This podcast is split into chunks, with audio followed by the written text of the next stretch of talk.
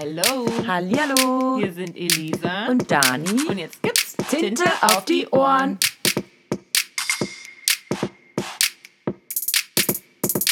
Hallo, ihr Lieben. Willkommen zurück zu unserer zweiten Podcast-Folge. Hallihallo, Leute. Da sind wir wieder.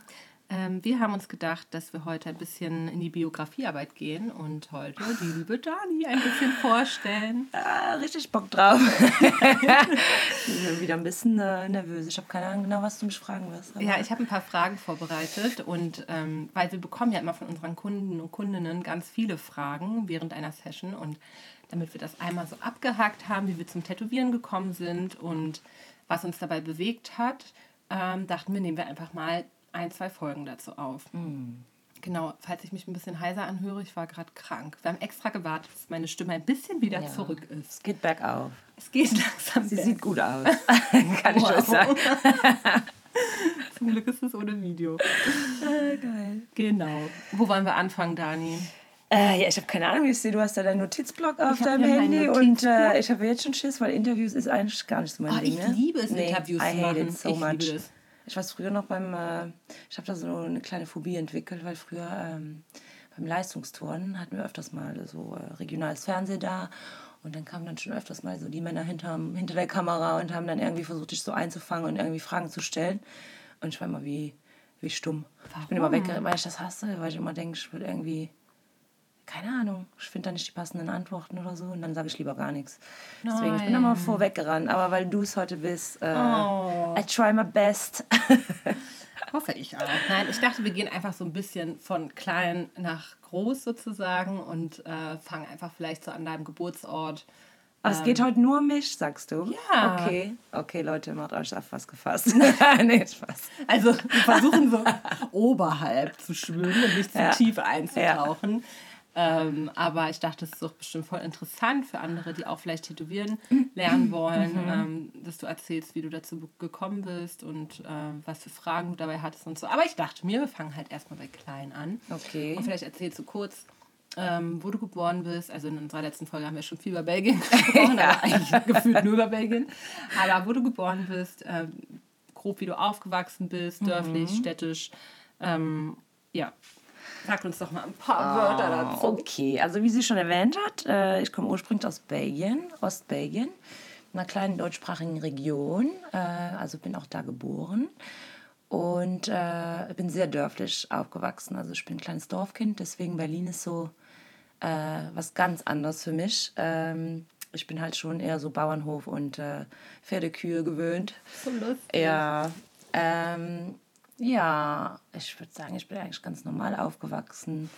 Äh, Mit drei, Geschwistern? Mit Geschwistern. Ich habe drei Brüder. Ich bin das einzigste Mädchen. Musste mich ab und zu mal durchboxen. Aber nicht die kleinste, oder? Nein, ich bin die zweite. Zweite von vier. Ähm, ja, ja, Schulverlauf war auch eigentlich ganz normal. Ähm, ich weiß gar nicht genau, was in, in wie, warst sehr du, so ins in Detail der- möchtest. Nein, ich, aber ich will so wissen, wie so Dani in der Schule war. Warst Oh du eine von, Gott. in welche Kategorie ordnest du dich ein? Warst So. du fleißig oder war- warst du, warst du eine von Äh, wir können meine? Eltern mal anrufen. Oh Gott. Die haben doch keine Ahnung. Also meine Eltern wüssten gar nicht, wie ich in Also, der Schule war. ich würde sagen, ich weiß halt nicht, wie ihr es hier nennt, aber wir nennen es Volksschule in Belgien. Ist auch hier der gleiche Begriff, oder? Also, ich Erste von sechsten. Grundschule. Nee, Grundschule, okay. Äh, Grundschule. Ich würde sagen, ich war, war, war normal. Ich war jetzt kein Überstreber, aber habe immer meine Noten abgeliefert, die sein mussten. Und natürlich hatte ich ab und zu mal ein paar Kommentare im Zeugnis, dass ich irgendwie so Hast du Quatsch die Sippschaft so ein bisschen ablenke. Äh, Echt? Sowas steht da drin? ja, aber so mehr so, ich war halt vielleicht ein bisschen mehr der Clown manchmal. Und, äh, und ich hatte es oft schwer, mit manchen Fächern mich zu konzentrieren. Alles, was so irgendwie sportlich war oder irgendwie äh, ins Künstlerische, da war ich voll dabei. Aber sobald es irgendwie um Mathe ging oder so, da pff, musste ich mich schon anstrengen. Aber zu Hause wurde da schon immer nachgeschaut und ich habe mich da schon bemüht. Äh, von daher, ich war so ein Semi-Kind. Ich war jetzt keins, was irgendwie äh, 1000 Strafen im Monat nach Hause gebracht hat, aber ja. So, so Und wann hast du mit 50-50. Leistungssport angefangen? Oh, ich glaube, da war ich. Also Sport habe ich ja schon seitdem, also seitdem ich drei bin. Da haben meine Eltern eigentlich immer ziemlich viel Wert drauf gelegt. Und Dorf ist, glaube ich, auch nochmal so ein Ding äh, mit Turnverein und so. Das ist einfach gang und gäbe, dass du mit drei Jahren da irgendwie äh, mit Turnen oder so anfängst. Ja, und mit sechs, sieben bin ich, glaube ich, so zum Leistungssport gekommen. hatte aber eigentlich keine Ahnung, wo es hingeht. Also meine Eltern haben mich so ein bisschen da reingeschoben. Ich wusste ganz genau, was es war. Äh, falls Leute den Begriff Tümmling kennen, manche kennen es nicht. Äh, Ich kenn's nicht. Ja, könnt ihr mal googeln. Was, nee, sag mal jetzt. Ja, es ist halt äh, mehrere Elemente, die man irgendwie auf einer Akrobahn vollbringt, äh, wie Flickflack, Saltos, Saltis, darf man nicht vertauschen. Äh, ja, und das habe ich eine ziemlich lange Zeit Also gemacht. Bodentouren. Genau, sowas wie Bodet. Also ich habe auch Gerätetouren und äh, Tanzen nebenbei gemacht, aber irgendwann war halt der Moment, wo man sich entscheiden musste, weil ich halt sieben Tage die Woche immer trainiert habe. Und dann bin ich dann beim Leistungsturnen geblieben. Und da war ich quasi mit, einem kleinen, mit einer kleinen Unterbrechung wegen einer Verletzung, glaube ich, lass mich nicht übertreiben, 20 Jahre plus Und würdest drin. du im Nachgang sagen, hat dir dieser viele Sport eher was gebracht oder hat es dir eher geschadet? Nee, was gebracht auf jeden Echt? Fall. Ich weiß noch, wenn sonntags irgendwie Krafttraining anstand und meine Eltern wollten wandern gehen oder so, da habe ich mich voll gesträubt und habe geheult, wenn ich Stunden gehen durfte. Echt? Ja, ja, ich habe es voll gefühlt.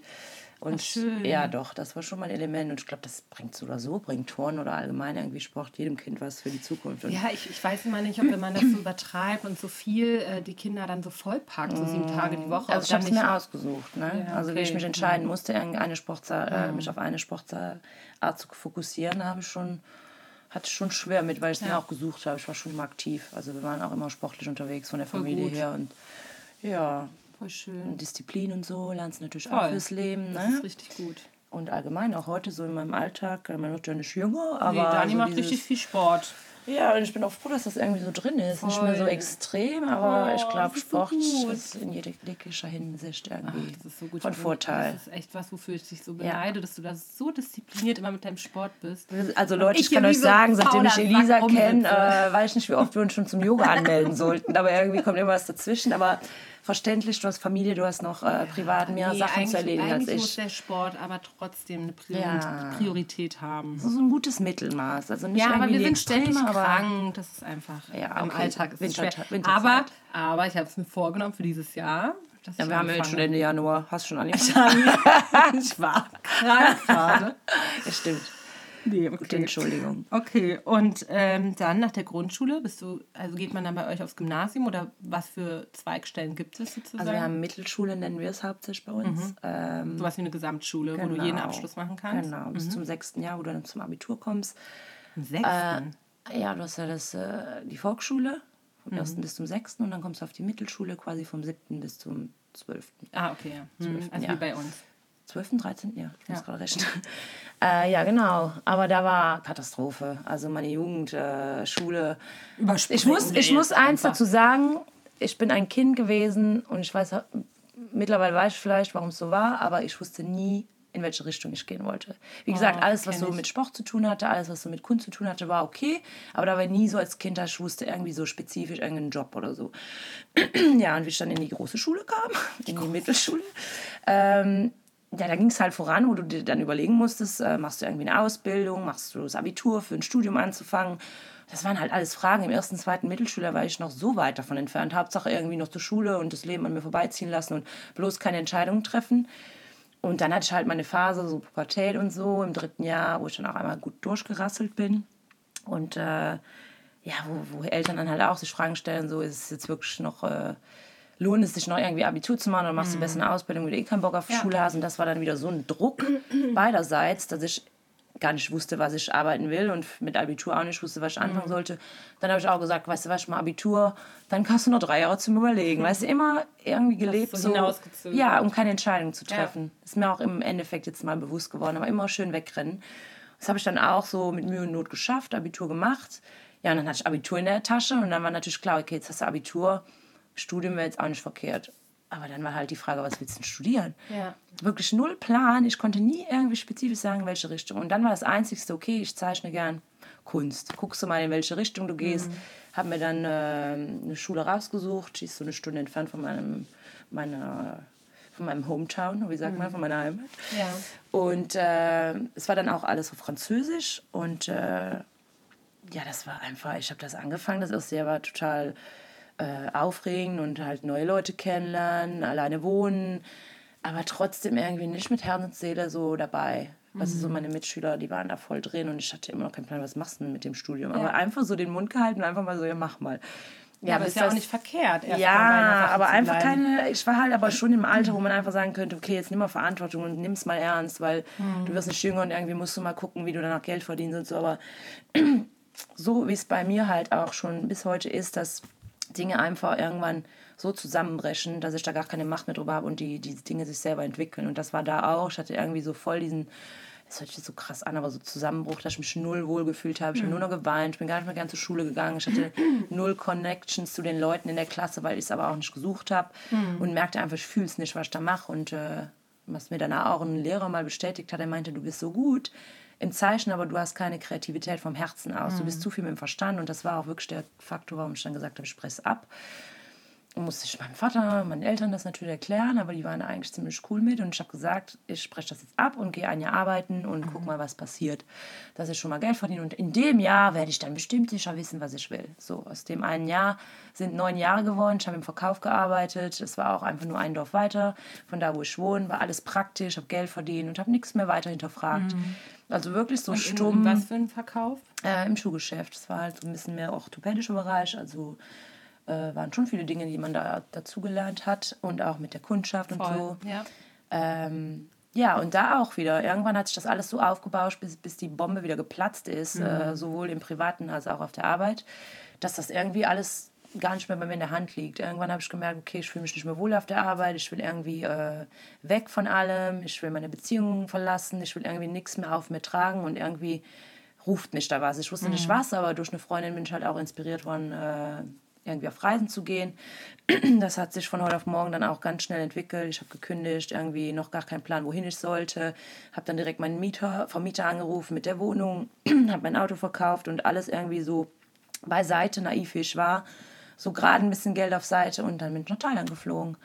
Und einfach, das ist ja dann eigentlich noch gar nicht so lange her. Nee, ist 2019, äh, Februar oh 2019. Gott, wirklich? da das war ist so crazy, weil die Dani, die jetzt so vor mir sitzt, ja. die, also das, das sind so zwei ja, so voll. komplett verschiedene Menschen, finde also von meinem Gefühl, von der, ja, ich glaub, der Zeit, von der du da so redest. Das, ähm, ich war halt einfach, also ich war schon glücklich, aber ich war immer mit der Frage, ist das alles? Ist das alles in meinem mhm. Leben? Auch beziehungsmäßig alles top gelaufen, aber trotzdem war da irgendwo ein Stopp und es ging nicht mehr weiter. Mhm. Und dann halt Dorf ist natürlich Klischee, so nach dem Systemleben, Haus bauen, heiraten, Kinder kriegen, äh, so dieses ganz Normale, was man halt auch bei Freunden sieht, wie sich das so entwickelt, was für die vielleicht gut ist oder was die glücklich macht. Und ich habe mir das halt immer angeguckt und mir dachte, so, nee, ich bin jetzt zwar schon 30, aber ich kann mich gar nicht in die Box von 30 setzen und, und sagen, ja, jetzt müsste eigentlich mal mit Kindern loslegen und so. Das hat mir auch immer so Angst gemacht, dass ich gesagt habe, ich verreise jetzt. mich kann nichts Schlimmeres treffen als das, was mich hier jetzt erwarten wird, wenn ich hier bleiben würde. Ich würde total unglücklich irgendwie äh, mit 50 da sitzen und mir denken, ich habe mir, mhm. hab mir nie irgendwie mal den Arsch aufgerissen und mal Entscheidungen für mich getroffen. Und dann war halt die erste Entscheidung für mich, alles loszulassen und loszufliegen.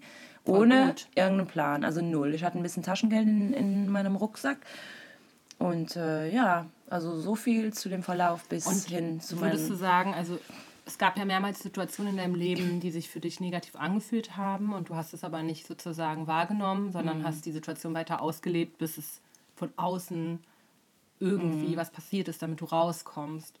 Denkst du, dass du jetzt an einem Punkt bist, mittlerweile, wo du so reflektieren kannst, dass du jetzt mitbekommen würdest, wenn sich wieder so eine Negativspirale annähert und du vielleicht dann jetzt Ressourcen hast, um dann zu sagen, so, mhm. boah, in dem Bereich fühlt sich jetzt zum Beispiel Studio bei Elisa, ne? Ja, fühlt ja, sich ja. jetzt total scheiße an.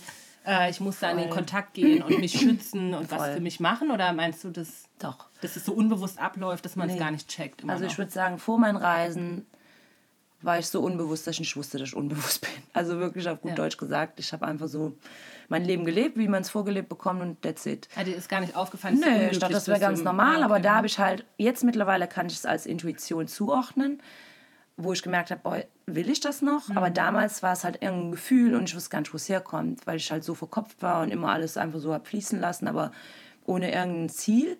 Und irgendwann kam halt dieses Gefühl hoch. Und heute kann ich sagen, das war einfach so eine krasse Intuition und so ein krasses Urvertrauen was ich da schon hatte, aber was ich halt nicht so bemerkt habe oder irgendwie nicht zuordnen konnte. Und das ist auf Reisen auf jeden Fall krass, krass äh, gewachsen. So dieses nach Gefühl leben, dieses nach. Ja, musst du ja ähm, auch, ne? Weil du bist in einem Land, wo du die ja, Sprache genau, vielleicht nicht du musst beherrschst, halt so- du bist an fremden Orten, Ja. du brauchst halt ganz doll Vertrauen in dich selbst. Voll, du bist auf dich allein gestellt, ne? Und du musst halt immer irgendwie, und ich habe, glaube ich, von Natur aus wirklich dieses Urvertrauen, dass egal wo ich war, ich nie ein Empfinden von Gefahr hatte oder, äh, boah, ich bin jetzt so allein und ich, ich weiß nicht wohin. Ich hatte immer irgendwie, äh, sind mir Leute zugesandt worden, wo, wo ich dann mitgezogen bin, wo ich durch diese Leute dann wieder an einem anderen Ort ge- gekommen bin. Und das ist alles, das hat sich alles so aufgebaut, dass ich irgendwann so diesen Klicker hatte, selbst zu entscheiden, ah ja, okay, was ist jetzt richtig und was ist falsch, ohne irgendwie mich da hinzusetzen und zu sagen, ja, okay, ähm, hm, soll ich oder soll ich nicht. Das war schon direkt so, die Antwort war schnell da. Und äh, ja, von daher, das ist alles, alles, was ich jetzt mit nach Berlin gebracht habe, ist mir alles auf Reisen so äh, Naja, ist zustande gekommen. die ja Art, wie ich bin, so meine Persönlichkeit und diesen Mut überhaupt.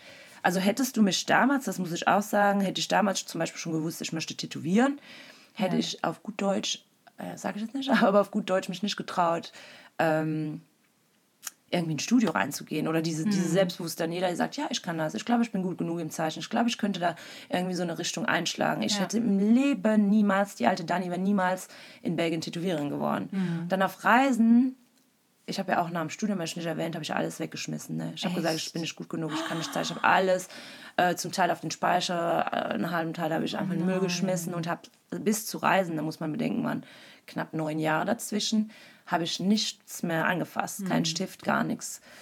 Und ähm, ja, irgendwie auf Reisen kam dann äh, durch eine Person, die ich getroffen habe, die sehr viel gemalt hat und sehr, sehr viel gezeichnet hat, habe ich mich sehr angezogen gefühlt und habe gesagt, oh, kann ich mich mal zu dir setzen, ich finde deinen Stil cool. Und dann hat sich das irgendwie ergeben, dass wir jeden Tag mal Nachmittag irgendwie so eine Malstunde hatten oder Zeichenstunde. Und es hat sich bei mir dann monatelang gehalten und da habe ich wirklich gemerkt, ich entwickle so langsam Ja. einen Stil, weil ich auch dieses, ähm, was könnten Leute von mir denken, abgelehnt habe. Ja. Im Dorf und so hat man das sehr krass in sich, weil man immer denkt, ja, der Nachbar könnte ja reden. Und auf Mhm. Reisen war wirklich dieses Freiheitsgefühl so, keiner kann mich judgen, keiner kann mir über die Schulter gucken, was ich hier mal, ob es abstrakt ist, ob es irgendeinen Hintergrund hat, gar nicht.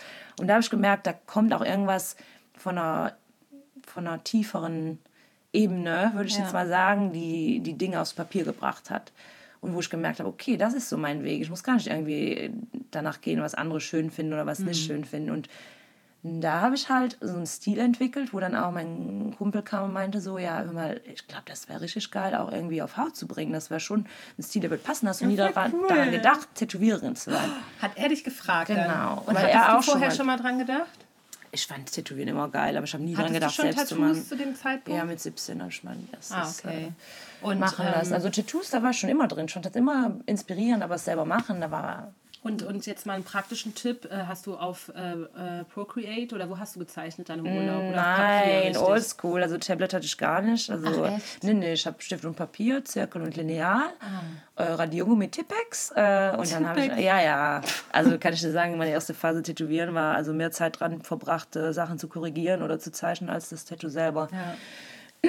Okay, Ja. okay. Und er kam dann, hat gesagt, ey, cooler Stil. Ja. Ähm, hast du mal überlegt, und was hast du gedacht und gesagt? Also mittlerweile war ja da auch schon fast ein Jahr äh, rum.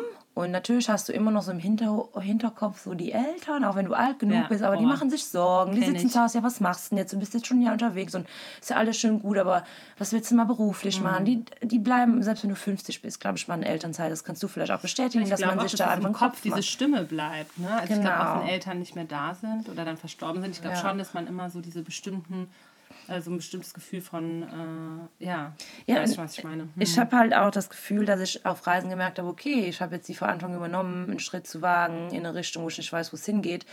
Und dann habe ich mich halt so ein bisschen gesettelt auf Reisen, äh, habe mich so wirklich dran gewöhnt und dann merkte okay, trotzdem kannst du nicht vor deiner Entscheidung weg, wegrennen, was du in der Zukunft machen willst. Ja. Und ich war immer noch in diesem Mindset, oh ja, Reisen schön und gut, hier von A nach B. Und wie er dann mit dem Input kam, so zum Tätowieren, da dachte ich mir, ah, okay, ich glaube, wenn ich irgendwie was einschlagen will, wäre schon mal äh, eine Idee. Und dann äh, meinte ich auch, ich würde nicht vorher nach Belgien zurückgehen, bis ich nicht einmal irgendwo äh, in Asien, wo ich dann gerade rum rumreiste, äh, bevor ich nicht da mal im Studio reinschnuppern Ja. könnte. Und dann habe ich halt, äh, wie ich von Thailand nach Sri Lanka geflogen bin, habe ich in Sri Lanka ein Studio aufgesucht Und man muss wissen, Asien und so ist natürlich jetzt nicht immer alles top äh, westlich eingerichtet oder nicht jedes Studio ist irgendwie auf dem neuesten Stand. Ne? Also ich habe da auch schon Studios traditionell gesehen. einfach noch Ja, und, und auch vom, vom Stil oder also nicht alle, aber halt die Studios, wo ich war, sind halt schon alles ein bisschen einen Schritt zurück, würde ich sagen. Und da hatte ich halt super viel Glück, dass ich jemanden gefunden habe, der auch äh, in Portugal schon tätowiert hatte. Der war auch sehr westlich angehaucht, hatte ich das Gefühl. Der war wirklich so, wir hatten schon einen guten Vibe. Und äh, der meinte direkt, ja, okay, äh, habe ich voll Bock drauf. Wenn du willst, Echt? kannst du mal einen Monat oder zwei hier bleiben, guckst mal einfach über die Schulter. Und was ich super gut fand, dass er nicht irgendwie, weil mir hatte auch ein Studio angeboten, ja, komm, kannst du morgen hier jemanden tätowieren. Nein. Und der war so professionell, würde ich mal sagen, er sagte immer, hier ist ein ernster Job, ich Ja. werde dich hier nicht irgendwie jemand tätowieren lassen, du guckst mir über die Schulter, ich erkläre dir alles über die Hautbeschaffenheit, über Hygiene, über alles Mögliche und dann zum Ende hin kannst du gerne mal auf Fake-Haut tätowieren, dass du ein Gefühl bekommst, Mhm. aber ansonsten äh, ist das hier hauptsächlich nur Theorie. Und da dachte ich mir, okay, Ja, voll gut. ja, voll. also ich fühlte mich richtig wohl. Ja. Und dann bin ich halt von äh, nach eineinhalb Monaten oder so, bin ich zurück nach Thailand und äh, ich habe so Blut geleckt. Und der hatte mich halt auch so ein bisschen beraten, welche Maschine ich mir kaufen könnte, wenn ich irgendwie so anfangen will, dass ich jetzt da keine Tausende von Euros schon aus dem Fenster schmeiß. Und äh, ich habe mir alles da gekauft, bin dann runter in den Süden. Was hast du dir für eine. Maschine geholt? Ich weiß gar Oh nicht Gott, mehr, ich will gar nicht wissen. Das bestimmt- das war so eine, also im Endeffekt glaube ich irgendeine china Oh nein. Aber ich, ich kenne den Namen nicht mehr. Oh, also die ging gut. wissen. Für den Anfang, oh die Gott, kleinen, nee. die, Designs, die ich gemacht habe, Ich voll top. echt nicht auf diese billig Aber äh, wenn ich jetzt nochmal damit tätowieren müsste, Nee. ich glaube, ich käme gar nicht mehr damit klar. Aber wenn du es nicht besser weißt, Ja. ne, dann denkst du, es wäre Top-Maschine. Und alles gekauft, voll motiviert, Fake-Skin und so. Bin dann runter in den Süden, wieder nach Kopangan, wo ich dann halt das Jahr davor auch schon mal war und habe dann äh, äh, halt auf Fake-Skin im Hostel angefangen zu tätowieren. Wo dann auf einmal äh, einer aus Israel, weiß ich noch, vorbeikam und, ah, you're a tattoo artist, uh, I would like to have a tattoo from you. Und ich so, nee, ich so total nervös, ich, so, ich habe noch niemand tätowiert. Und dann meinte sie, ja, ist mir eigentlich ganz egal, habt so ein kleines Tattoo als Erinnerung. Ja, und da war eigentlich der Startpunkt. Nein, da meinte ich so, was den willst du Namen? Den steht, ich meinte, gib mir mal eine Stunde äh, zum Durchatmen, ich Oh mein baue alles auf und dann machen wir das.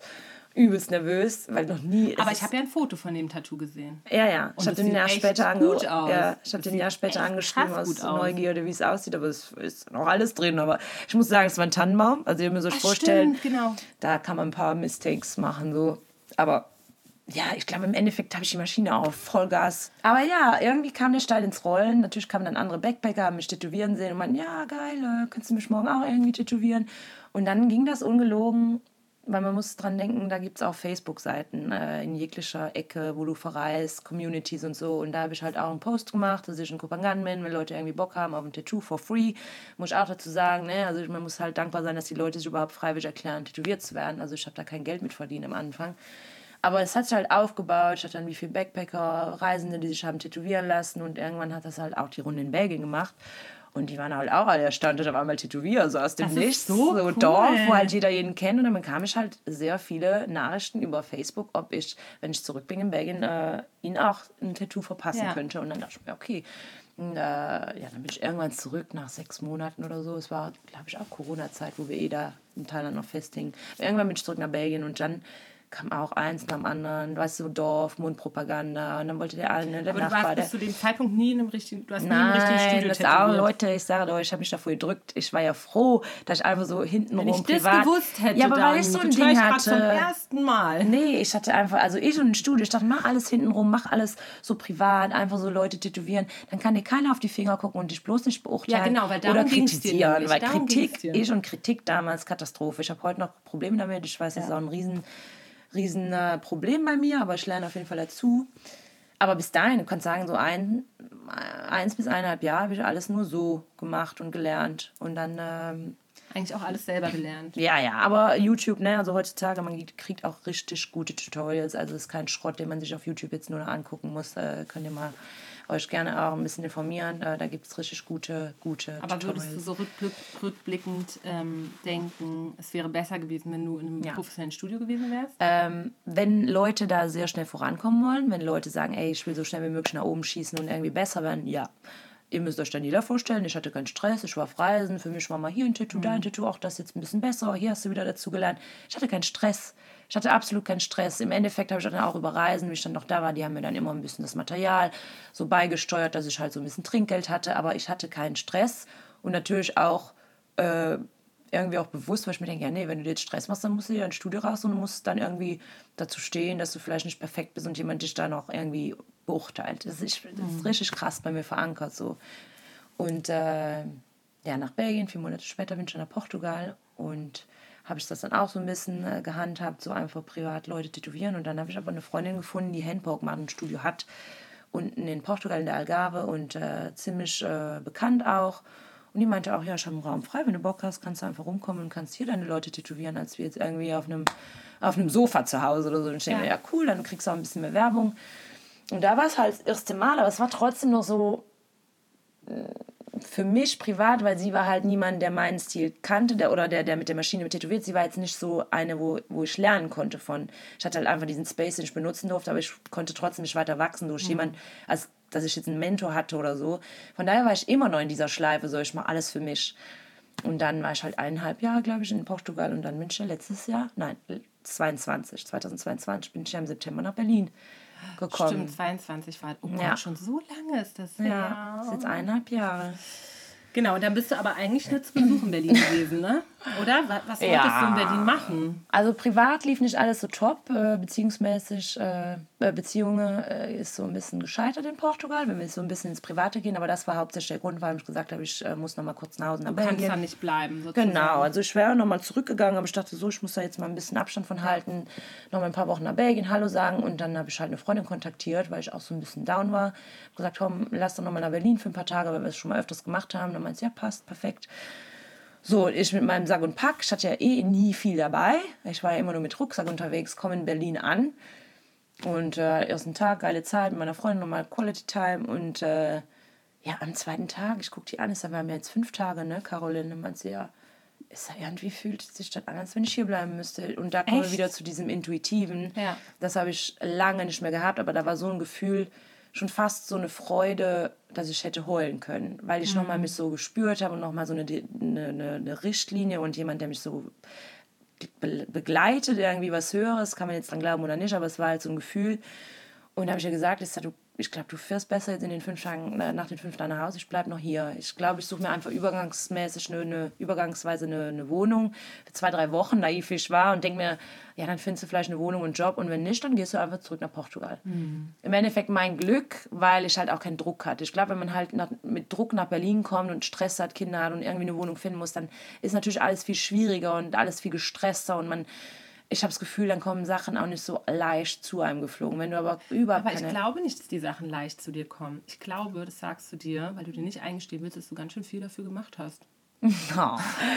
Oh. ich glaube- glaube, aber ich habe nicht viel dafür Doch, gemacht. hast du. Ich finde schon, du bist ganz schön über deinen Schatten gesprungen, zum Beispiel mit der Bewerbung an uns. So.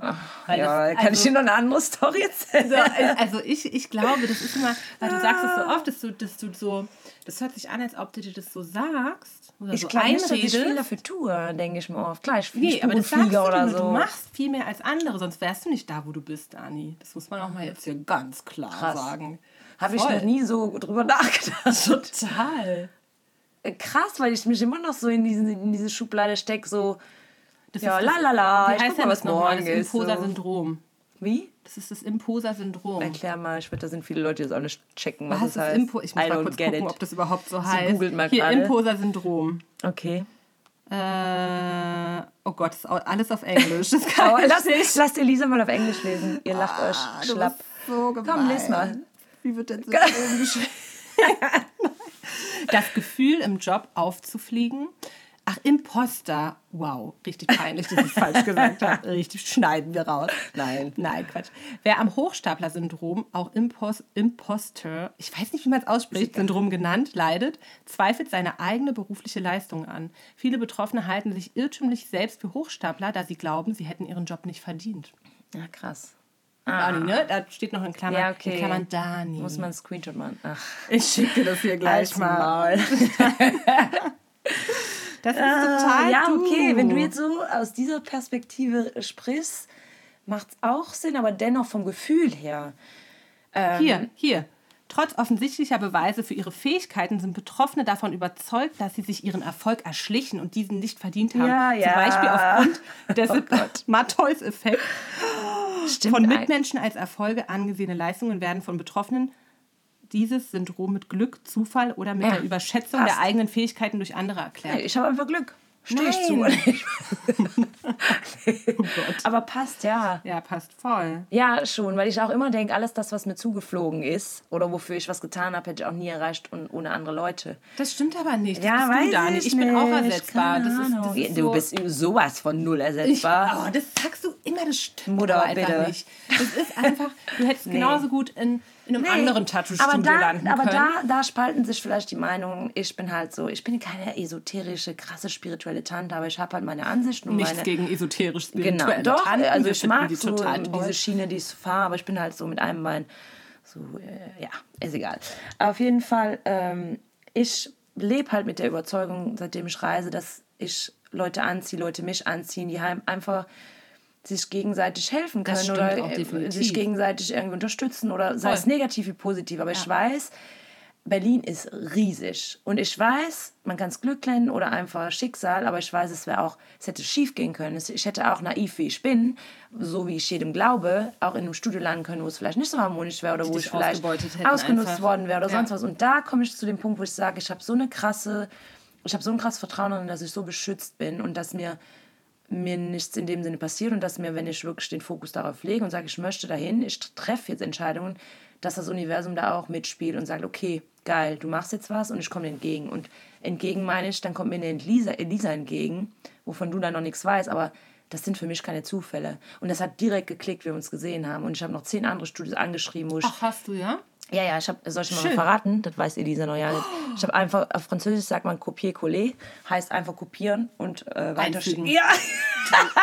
ich hatte keine, ich, ich bin jetzt einfach hier frei. Ich Aber hatte warte mal, war die erste. E-Mail, war die an mich? Oder war die auch schon Kopie? Ich kann dir gleich zehn andere E-Mails schicken, äh, zeigen. Da Nee, nee, ich will nur wissen, ob die erste an mich adressiert Äh, war. keine Ahnung, weil ihr müsst, so, ihr müsst euch so vorstellen, den ersten, äh, an, den ersten Schritt, den ich gemacht habe, ist einfach mal hier durch ein paar Straßen von Berlin zu schlendern und mir Tattoo-Studios rauszusuchen auf Google. So. Hä, wie bist du eigentlich auf Gefühlt, unseres gekommen? Ja, erzähl ich dir gleich. Schicksal. Ich sag dir, ich habe niemand von deinem Studio vorher gehört. Danke. Ja, also ich, ich bin nicht von Deutschland, ich bin Belgierin, ich habe nichts mit Berliner Mut. Ich war hier ein komm, paar Mal. red dich jetzt nicht Ja, raus, ja, also Dani, Tim Schmidt jetzt ist, nicht raus. jeder kennt das außer ich. Aber, ähm, oh, warte, jetzt habe ich den Faden verloren. Du bist durch die äh, Straßen geschlendert. Genau, ich bin durch die Straßen geschlendert und wie ein Küken, da bin ich wieder so ein bisschen zurückgefallen wie auf die Daniela, die ich früher war. Und stand so wie so ein kleines Kind vom, vor, vor dem Tattoo-Studio und sah so die ganzen krassen tätowierten Leute an der Rezeption. Ich denke mir so, oh Gott, ich weiß gar nicht, was ich sagen soll. Ich hatte noch keine Mappe, ich hatte einfach mein Instagram, was so richtig trashy aussah, so von Reisen, einfach mal hier am Strand, ein Tattoo da, ein Tattoo. und ich denke mir so, Berlin war für mich halt in meinem Kopf so, ja, the city of the art, weißt du, die Kunststadt überhaupt. Ja, und dann bin ich den Tag, ich glaube, es war zwei Stunden, habe ich mir Mühe gemacht und bin in kein Studio reingerannt, außer in einem Studio, wo ich mir habe ein Piercing machen lassen unter Vorwand, ich Nein. danach einfach... Welches Piercing war das? Dieses das Septum. So ein krasses Piercing lässt du dir stechen. Nee, wollte ich sowieso mal, aber ich dachte mir so, weißt du was? schön dafür. Du lässt den Piercing stechen und dann kommst du vielleicht ein bisschen in in, ins Gespräch mit Welches dir und kannst dann... Darf man das sagen? Doch, sag mal. Äh, ja, das die war voll cool. Äh, B1, Karl-Marx-Straße, Leute. Kenne ich nicht. Ja, äh, Nein, ja keine keine, Ahnung. Und äh, das war das einzige Studio und, Und die hatten halt keinen Platz frei. Und dann war, dann war ich total. Äh, Oh nein, das darf man ja zu Dani nicht sagen. ja, ja, Egal, ich was bin ist. übersensibel. Oh Gott. Wie eben schon Kein gesagt, Platz. Ich kann mir schon vorstellen, wie Dani da rausgegangen ist. ich habe nicht geheult, aber ich dachte mir, Okay. Alter, was mache ich hier in Berlin? Du wolltest ein Studio raus und du scheiterst schon in den ersten zwei Stunden. Und dann bin ich halt Piercing aber gefühlt, genau. Ich bin gefühlt geheult nach Hause. Ich habe nicht geheult, aber lag auf diesem Bett und dachte mir so, ich war richtig wütend, ne? so eine halbe Stunde. Und dann habe ich mich so runtergefahren und dann dachte ich mir so, Daniela, sei nett zu dir, du versuchst schon dein Bestes, das, was in deiner Macht steht. Und wenn das das Einzige ist, was in deiner Macht steht heute, dann ist das gut. Dann bin ich Voll tags drauf aufgewacht, bin laufen gegangen und dachte mir, okay, wie gesagt, sei nicht so streng mit dir. Wenn das so nicht klappt, den ersten Tag, dann schreibst du eben schön hinter äh, ver- ver- verstecktem äh, Tablet einfach ein paar E-Mails rund. Und dann guckst du mal, wie sich das entwickelt. So, wo geht Daniela sich Studios rausholen? Daniela Google? guckt einfach auf Instagram, Tattoo-Studio und die ersten zehn Nein. angeklickt. Wirklich? manchen habe ich eine E-Mail geschrieben, manchen habe ich direkt auf Instagram geschrieben. Ich glaube, die hatte ich eine E-Mail Wie hast du eine geschrieben. E-Mail geschrieben? Genau. Soll ich die mal raussuchen? Ja. Vielleicht Und ich die ich habe halt auch gar nicht, weil ich einfach so, auch diesen, diese Angst hatte, gar nicht irgendwie auf das Studio geklickt und geguckt, was es genau ist. Ich dachte, nee, das Richtige wird sich da schon rausfinden. Für ein Guest. Was passiert? Du hast auf Englisch geschrieben. Genau. Elisa schreibt mir zurück. Ich kann die jetzt leider nicht vorlesen, weil Warum? ich kann ja kein Soll Englisch vorlesen.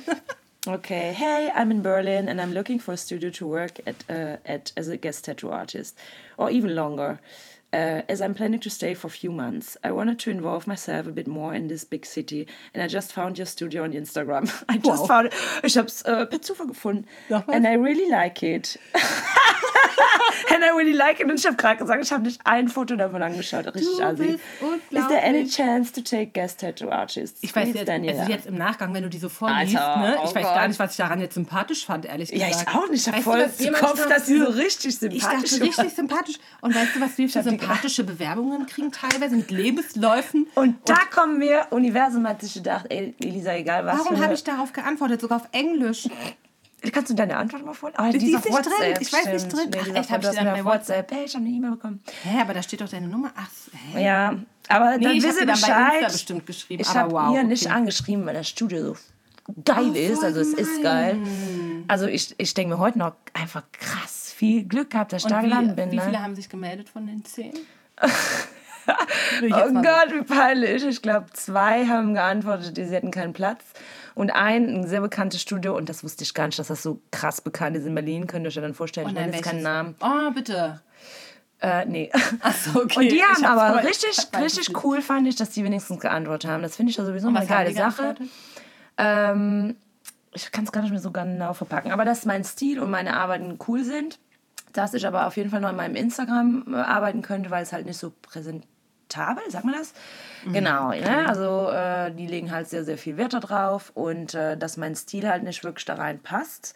Weil ich damals halt auch wirklich so querbeet einfach alles tätowiert. Nee, also nicht querbeet. man hat schon deine... deine Ja, aber ich glaube, es ähm, passt einfach nicht in das Studio rein. ah, okay. Vielleicht, ich weiß keine Ahnung. Welches, welches Und Studio. dann haben die mir halt einfach auch gesagt, auf welchen Stil ich mich so ein bisschen fokussieren könnte, weil sie da so meine Stärken drin sehen. Aber ja, sie würden mir halt viel? Glück. Äh, Ornamente. Ornamente und das jetzt, ich mag das voll, aber es ist halt nichts, wo ich mich so festlegen will. Aber die haben es halt so formuliert. Und würden mir aber viel Glück wünschen. Und das fand ich auch voll cool. Und da war auch nochmal, das bekam ich vor dir, die Nachrichten. Da war ich auch so ein bisschen scheiße. Nächste Absage. Und dann kamst du, mein Sonnenschein, und hast mir eine WhatsApp geschickt.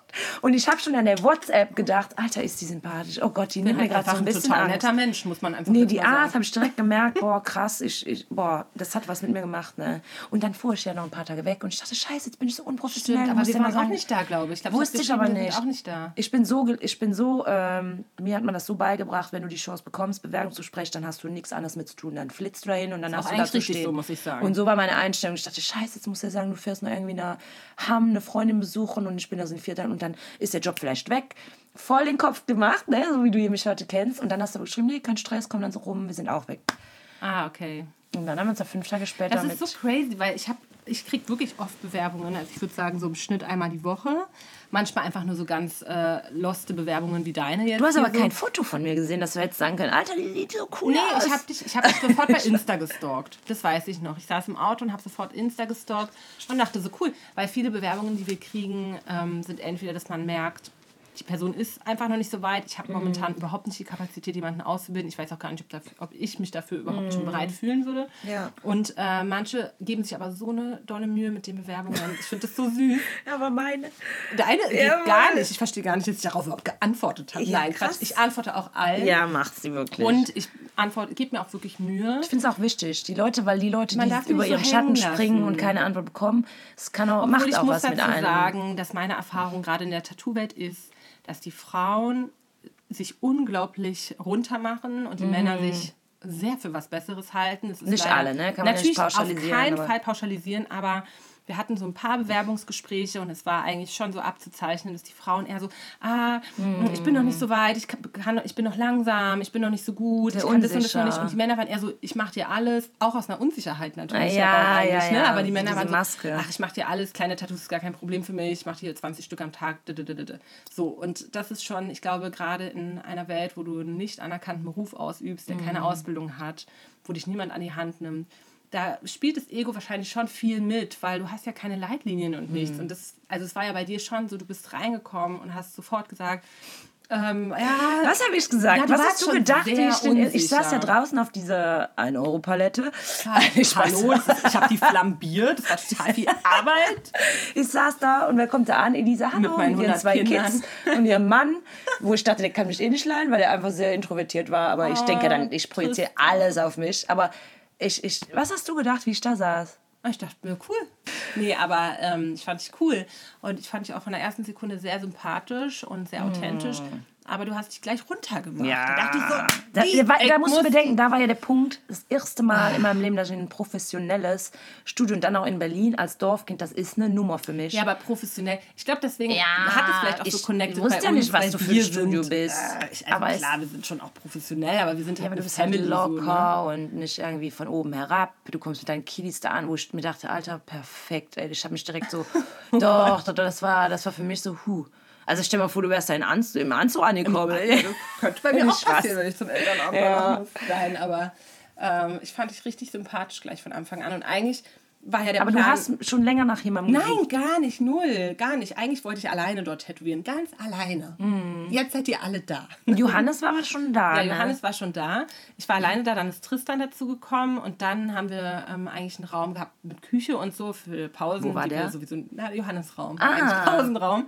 Und ähm, irgendwann haben wir gemerkt, dass wir da sowieso nichts machen, dass wir den theoretisch untervermieten können. Ich habe mega lange gezögert, weil ich auch ein Mensch bin. Mir fällt es ganz schwer, mich auf andere ne? einzulassen. Ja, ich wusste auch nicht, bin ich schon so weit, jemanden da so mit reinzuholen. Dann kam Johannes. Mhm. Wie lange hattest du das Studio da schon? Wie du ge- glaub, überlegt hast. Johannes? Über ein Erst- Jahr. Ah ja, krass. So und äh, genau, und dann habe ich so intern erstmal nur jemanden und dann bin ich so über Ecken an Johannes gekommen. Ähm, und es hat auch sofort gepasst. Ich hatte einfach richtig Glück. Wir haben noch parallel ein paar andere Bewerbungsgespräche geführt. Kurz gesagt, es war eine Katastrophe. Konnte ich mir überhaupt nicht vorstellen. Gar nicht bei uns im Studio. Ähm, und ja, als du geschrieben hast, haben wir eigentlich auch niemanden gesucht. Wir hatten ja gar keinen Platz eigentlich, aber das hat so gematcht, dass wir gesagt haben, wir bauen um. Krass. Ja, also es war schon echt Glück. Aber auch, weil du merkst, du brauchst so eine, so eine Frau im Team. Oh, oder nee, so, wusste ich gar nicht. Nee. Also ich hätte es nicht gedacht, weil ich ja. Oh, ganz war- viel mit Frauen arbeite ähm, und ich mich da eigentlich auch immer total wohlfühle. So, ich, ich, mir hat nichts gefehlt, aber jetzt, wo du da bist, kann ich es natürlich nicht mehr wegdenken. Hm. Oh, ich weine gleich. Ah, Pipi in den Augen. Ja, aber genau. Krass. Ja, hat sich auf jeden Fall krass äh, eingependelt. Also von, ich weiß noch, ähm, also Tristan war ja auch dabei und dann haben wir so geredet und ich denke mir so, okay, ich will den Leuten jetzt irgendwie keinen Druck machen, dass die jetzt so vor meinen Augen Entscheidungen treffen müssen oder so. Da habe ich gesagt, wisst ihr was, ihr schlaft da auch nochmal eine Nacht drüber und wenn ihr da irgendwie trotzdem denkt, nee, passt nicht, dann ist das auch voll okay. Und Elisa meinte auch noch so, fair wie sie ist, so, tu mir einen Gefallen und schau dir auch noch andere Studios an, bevor du es irgendwie bereust, dass du jetzt bei uns hängen geblieben bist und du hast nicht irgendwie mal die Option gewählt, äh, weißt du, andere auch Ja. zu schauen, wie die arbeiten oder wie der, der Vibe da ist. Und ich für mich innerlich dachte mir das direkt, nee, passt voll. Und dann habe ich aber gesagt, immer fahrt nach Hause, ihr müsst mir ja heute nicht Bescheid geben. Äh, schlaft ruhig mal drüber und dann schauen wir. Und, dann, dann? bin ich wach geworden und dann habe ich direkt den Arsch von Elisa, hier, nee, passt, du kannst ja anfangen. Echt? Oh, ich weiß Und dann haben wir natürlich äh, darüber gesprochen, äh, was ja voll normal ist. Wir machen mal einen Probemonat, wir gucken auch mal, wie die Kundschaft drauf wirkt oder wie ich mich auch einbringe, ob Ja, das Dani wirklich so passt. so, ich weiß gar nicht, wie ich das machen soll. Ich habe gar keine Kunden hier, weiß ich noch. ja, und Elisa, so, da muss Und ich auch ich so, mach dir da gar keine Sorgen. Das, Also ich wusste einfach, dass ich wusste, dass das gut laufen wird. Aber mein Glück, weil andere Studios hatten natürlich auch vielleicht einen Raum frei. Die meinen, ja, du musst deine eigen- eigene Kundschaft mitbringen, wo ich mir dachte, ja, okay, ich kenne keine Sau in Berlin. ja, aber es in war, dem wir Sinne. sind ja vorher schon so gefahren, dass wir zu Und viele ich wusste Anfragen das dann. hatten. Du hast ja. mir das ja danach mitgeteilt, dass du mir da ein paar E-Mails rüberschicken kannst, wo ich mir denke, perfekt. Und ich weiß aber noch, äh, die erste Kundin war halt eine Freundin aus Portugal, die äh, gebürtig auch von Berlin ist. Die war dem Moment da und ich meinte, ich glaube, ich fühle mich schon wohl, Ja, meine erste Kundin äh, zu tätowieren, die mir vielleicht Oh, ein du bisschen warst so nahe steht. aufgeregt am Anfang. Ja, und ich hatte ja auch über einen Monat nicht mehr irgendwie Ja. tätowiert und das braucht dann auch nochmal seine Zeit, so reinzukommen, Ja. Motorisch oder keine Ahnung, wenn man irgendwie so ein paar Wochen nicht mehr drin war und dann auch noch das alles so das neue Umfeld. Ja. Und da weiß ich, da kam sie dann von Portugal und ich habe sie dann tätowiert. Und das war dann auch, dann warst du noch hinter mir und das, oh, voll schön. Und dann, das war so schön. Und dann, glaube ich, ein paar Tage später gefühlt man sie, hier kannst Schlüssel haben. Du kannst bleiben, wenn du willst. Das Ja. war schnell, ja, das war richtig schön. Ich bin da auch immer schnell im Vertrauen. Ich weiß auch nicht. Ja, aber du bist auch so freischnauze, bei dir ist es so direkt authentisch und da weiß man, wo man dran ist. Und ich, ich bin genau so ein Mensch, ich brauche so eine Leute. Weißt du, wenn es so formell ist und ist ja alles cool auf der Arbeit, man muss jetzt nicht so deep ins Private gehen, aber bei dir habe ich gemerkt, da muss ich mir keinen, keinen Kopf machen, irgendwie, wenn, wenn ich da irgendwie Sorgen habe oder ich kann dich auch alles fragen. Ne? Leute, ich kann euch sagen, nochmal einen riesen, riesen Dank an Elisa hier mit. Jetzt offiziell. Du hast, mich, du hast mir auch Alter, so Fragen gestellt, wo so- du dachtest, die man nicht fragen Nee, kann. weil ich mir das denke, so, total ist so die Verantwortung auf dich geben, wie ich so einen Start in Berlin gestalte, auch mit, mit Steueramt, mit, mit äh, keine Ahnung, alles Mögliche, wo ich mir denke, Elisa hat mir da wirklich zu, also so krass ich, aber immer, ich liebe sowas. Die Ich liebt das. Und manchmal denke ich mir, ich frage die Sachen, denke mir so, die Frau hat so viel am Kopf. Und dann antwortet die mir, als hätte die nichts anderes zu tun. Ist da voll Feuer und Flamme mir irgendwie äh, Ich mit also bei Papierkram oder so. Steuerfragen, ne? so krass, Steuerfragen, ne? Krankenkasse, Anträge. Ruft mich an, Medizinischen Leute. Kram. Ruft Hast du eine Wunde, an. ruf Elisa an. Ruft mich weiß- an. Meine Nummer steht im Internet. Ich kann euch Voll. immer helfen. 24. Aber da bin ich auch so, dann denke ich mir, das wäre in einem anderen Studio, hätte das vielleicht nicht so gegangen und ich wäre noch mehr auf mich allein gestellt und alles hätte sich verzögert oder keine Ahnung. Ja, also auf wir können ja jeden mal Fall. in äh, den nächsten Folgen darüber sprechen, Ja. wie es so in anderen Studios läuft. Ja, da kannst Ähm, du ja mehr erzählen. Ich kann ja nur aus Erfahrung ja. als Kunde erzählen, aber ich habe ja nie in einem Ich habe anderen. auf jeden Fall einige Erfahrungen gesammelt in anderen Studios. Äh, Das war ja auch der Hauptgrund. Oh, da können wir in die nächste Folge vielleicht auch mal Ja. drüber reden. Da würde ich auch gerne mal hören, wie so deine Erfahrung war. Ja, wir müssen jetzt eh. Ja, ich glaube, wir, sind, wir haben gar keine Zeit im Blick. Doch, ich habe ein bisschen Ja? Zeit genommen. Wir sind auf jeden Fall locker drüber, aber ist ja auch nicht so schlimm. Leute, Das ihr war ja habt voll ja. spannend. Genau. Also ich fand es voll spannend. Also, wenn ihr bis jetzt nicht eingeschlafen seid, Dann danke äh, bleibt Zuhören. und äh, genau. Ja, cool. War auf jeden Ja, Fall äh, interessant. Schön, richtig schön. im Flow, würde ich sagen. Ich hatte ja wieder so ein bisschen Bedenken. Ich habe so zwar meine ganzen schönen Fragen nicht Ah ja, gestellt. stimmt, weil ich wieder zu viel Zum erzählt Beispiel, wer habe. war dein Kindheitsvorbild? Boah, äh, also, pff, da wüsste ich, siehst du Interviews, wenn so eine Fragen kommen. Liebe ich. Ich liebe, Ja, also dann ich liebe. Inter Nein, ich liebe es, Interviews zu Echt? machen. Äh, Gib mir noch eine andere Frage. Ähm, Eine. Weißt du schon, ob du für immer tätowieren möchtest? Ah, da habe ich auch schon drüber nachgedacht, aber ich äh, könnte es mir vorstellen, aber parallel mit vielleicht anderen Dingen dazu, irgendwie im künstlerischen Bereich. Keine Ahnung, also tätowieren auf jeden Fall, aber jetzt vielleicht nicht irgendwie zu 100% äh, Fulltime-Job. Das wird sich auch alles entwickeln, selbst wenn ich mal irgendwie Familie haben sollte oder so, aber doch, also es wird schon immer ein Teil von mir bleiben, glaube ich schon. Du? Reden wir beim nächsten Mal drüber. Ich war jetzt hier bei der nächsten Frage was, heißt, schon. was ist die nächste? Ähm, hattest du Zukunftsängste zwischendurch? Jetzt so Existenzängste, Wann als du jetzt, dich äh, selbstständig gemacht hast. Oh, da müssen wir eine extra Folge ja, drüber machen. Ja, ja, Leute, so ey, wir können uns Thema. hier festquatschen. Nee, nee, ja, behalte halt- die Fragen im Hinterkopf. Ja, das müssen wir, weil das ist voll wichtig für ähm, kommende Tätowiererinnen und Tätowierer, Mhm. Ja. äh, wie man so ähm, das Gewerbe. Vielleicht machen wir einfach mal so eine ja, Folge, aber da kannst du sehr viel einbringen. Da war, ich, da war ich ja auch. Aber hatte ich finde es emotional halt voll wichtig. Was für Ängste hat man dabei? Ähm, Ja, ja, genau. voll. Ja, können wir auf jeden Fall nächstes Mal drüber reden. Steuern, hat man davor Angst? Ähm, solche Sachen. Ja, ich glaube, das interessiert schon viele, die wirklich so Voll. ein bisschen da rein. Äh, Also ich kann es mir halt auch vorstellen. Ja, voll. Also wie gesagt, wenn ich den Podcast jetzt irgendwie finden würde und ich wäre gerade in der Phase irgendwie, äh, dass ich so als Tätowiererin irgendwie ähm, anfangen möchte, dann wäre ich, glaube ich, super froh, wenn man so eine simplen Sachen geklärt wird, weil ich habe auch oft das Gefühl, ich habe schon Dinge gegoogelt, auch mit, mit, keine Ahnung, was Tätowieren, Steuern, Papierkram. Ich habe nie irgendwie, oder ich habe einfach nicht gut gesucht, Also aber ich habe nie irgendwie wirklich... viele, viel, zu viele Angebote Ja, dann, dann kannst du auch eine Schule machen, du kannst eine Umschulung heutzutage machen, du kannst ein Praktikum Und machen, diese, eine Ausbildung, ja du weißt so gar nicht, wo wirklich anfangen. Tätowierschulen. Ja, genau. Und äh, da, oh, da muss ich auch auf jeden Fall. noch ja, ja, da können wir auch mal drüber reden. Da habe ich mich auch mal so ein bisschen erkundigt. Aber Okay, also es gut, noch Leute, es bleibt Folgen spannend. Äh, hat richtig Spaß gemacht. Ja, war schön. Richtig Spaß Siehst du, Es war gemacht. gar nicht so schlimm da. Nee, ich glaube, ich brauche noch so zwei, drei Folgen. Ich war ne- eben, nämlich eben schon wieder so ein bisschen unentspannt, weil man weiß, okay, jetzt äh, wird es aufgenommen, aber ja, und ich glaube, wir brauchen diesmal auch nichts zu schneiden. ich glaub Wir schon. schauen mal. Doch, doch, Wir doch. schauen mal. Doch, doch, doch. Und wenn, dann wird es so gut gemacht, dass es keinem auffällt. Ja, ihr könnt mal schreiben, ob ihr was gemerkt Ja, habt, ob wir Minute was so und so. geschnitten haben. Das würde mich Genau. mal interessieren, ob man es hört. Ja, weil wir sind auch noch, wir basteln noch so ein bisschen an unserer Tontechnik und so, ne? Also wenn da irgendwelche Also Sachen sind, die wir, wir, besser machen sondern wir können, haben eine Tontechnikerin, Ja, die das Gott sei genau. Dank für uns macht. die, die wird nicht bezahlt. Vielen Dank hier einmal. Vielen Dank einmal hier Ja, von uns nochmal unsere liebe Tontechnikerin. Ja, danke schön. Ja, dann macht's gut, ihr Lieben, bleibt gesund und wir hören uns in der nächsten Folge. Zum nächsten Mal. Tschüss.